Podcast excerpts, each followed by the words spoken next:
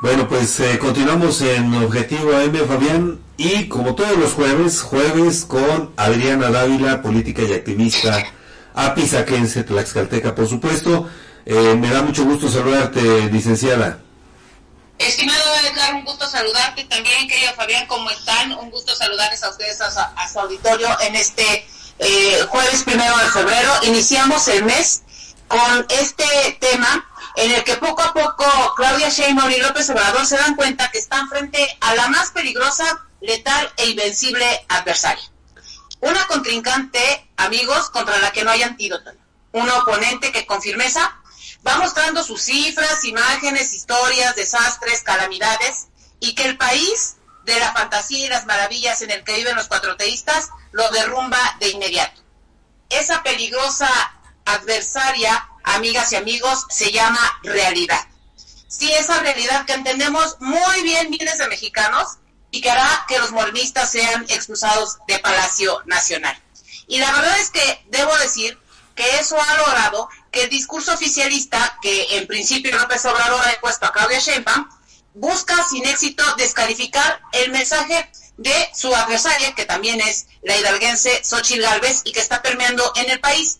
Fíjense bien, en una eh, spot promocional, el propio Morena plantea básicamente que no se puede hablar ni de verdad ni de, ni de libertad porque Morena es el dueño absoluto de esos conceptos por los que han luchado y representado al pueblo.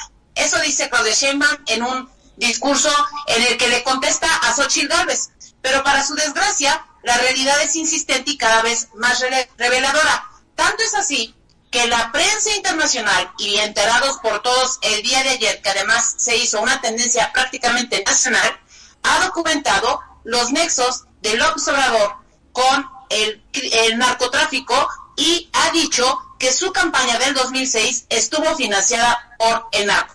Y la verdad es que aunque quieran negarlo, hay muchísimos indicios eh, que nos hacen evidente esta situación.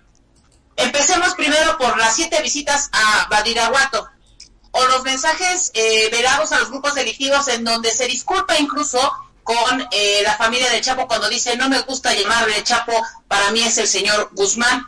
Por supuesto respeto que no le tiene a los colegas de ustedes, Edgar y Fabián, que no le tiene a miles de personas, ni siquiera a las madres buscadoras, pero al crimen organizado sí. Y la verdad es que todo esto se consolida en una frase que es lapidaria, que es abrazos y no balazos, y que tiene en, eh, lamentablemente eh, enlutado a miles de hogares en este país. Y aún así se atreven a prometer continuidad. Y la verdad es que yo no logro entender cómo es tanto cinismo, porque se han mostrado en esa continuidad que de seguir así, las dos terceras partes del país que están evidentemente ya eh, invadidas por los grupos delictivos eh, que azotan a este país y que incluso en Guerrero han llevado a niñas, a, niños, perdón, a armarse, fíjate bien, armarse cuando deberían estar jugando mientras el presidente juega a béisbol, pues lamentablemente esta realidad va a ser muy complicada que la cambie de continuar con un gobierno que no tiene empacho en señalar o enseñar sus vínculos con el narcotráfico. Tanto tiempo estuvieron, muere y muere y muere y muere con Genaro García Luna, que fue acusado por eh, también algunos miembros de las drogas que él mismo había detenido y ahora la DEA le hace acusaciones similares al presidente López Obrador. Lo triste es que de seguir así, Edgar, eh, de seguir así, Fabián, pues estaremos entrando a una etapa muy complicada eh, porque estamos a casi nada de ser una apuesta. Sin duda, lo, lo, lo que mencionas preocupa preocupa en demasía, Adriana, eh, porque bueno, referías tú eh, algunos momentos que eh, implicarían estas señales donde pues el presidente sí estaría coludido de alguna manera con el crimen organizado. Te faltaron dos, bueno, que ahorita se me vienen a la memoria. Tú recordarás aquel momento en el que acude a saludar a la mamá de Joaquín Guzmán, y otro que se dio muy cerquita, si no es que el mismo día, cuando va a comer a un punto en donde pues está rodeado también por gente de, esta naturaleza. Así es, eh, además hay señalamientos luego de que se filtraron eh, los documentos en el hackeo de la Sedena, en donde eh, lo hemos platicado más en este espacio. Señalan a Dan Augusto como parte de un grupo de, este, estos protectores, llamémosle, de los grupos vinculados al robo de Huachicol. Recordemos también que en Tamaulipas fue señalado eh, otro grupo eh, para que pudiera arribar al poder el actual gobernador Villarreal. y la verdad es que no hay forma de, no han desmentido, tan es así que el propio presidente de Morena, Mario Delgado, ha viajado en los eh, aviones que quien fuera eh, eh, aniquilado, ejecutado en Monterrey, que también estaba acusado de traficar con el tema del huachicol, que por cierto ha aumentado el robo en este sexenio en lugar de que se acabara. Nadie sabe qué pasó con las pipas, nadie sabe qué pasó con esta este tema que incluso causó una tragedia en el que perdieron la vida eh, más de 70 personas en, en Clarobril, Panilado, recordarán. Entonces traemos un escenario sumamente complicado porque hay otros indicios, eh, incluso de con Cuauhtémoc eh, Blanco, que se ha visto permeado esta, esta información en Morelos, o quienes no recuerdan las imágenes de la alcaldesa de Chilpancingo, que sale muy valientemente, yo diría, eh, osadamente y descaradamente en un video con miembros del crimen organizado desayunando.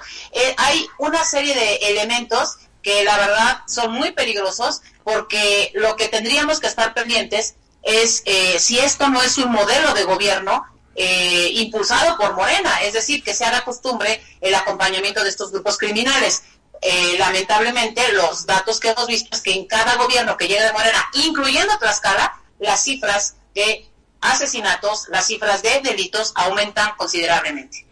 Adriana, te saludo con mucho gusto. Oye, nada más para preguntarte tu opinión en torno a pues la respuesta que dio el gobierno federal después de esta exposición en redes sociales de los datos personales, datos sensibles de 260 colegas que han sido registrados para cubrir en algún momento las mañaneras. ¿Qué te pareció esa respuesta, Adriana? Porque hackeo simple y sencillamente no fue.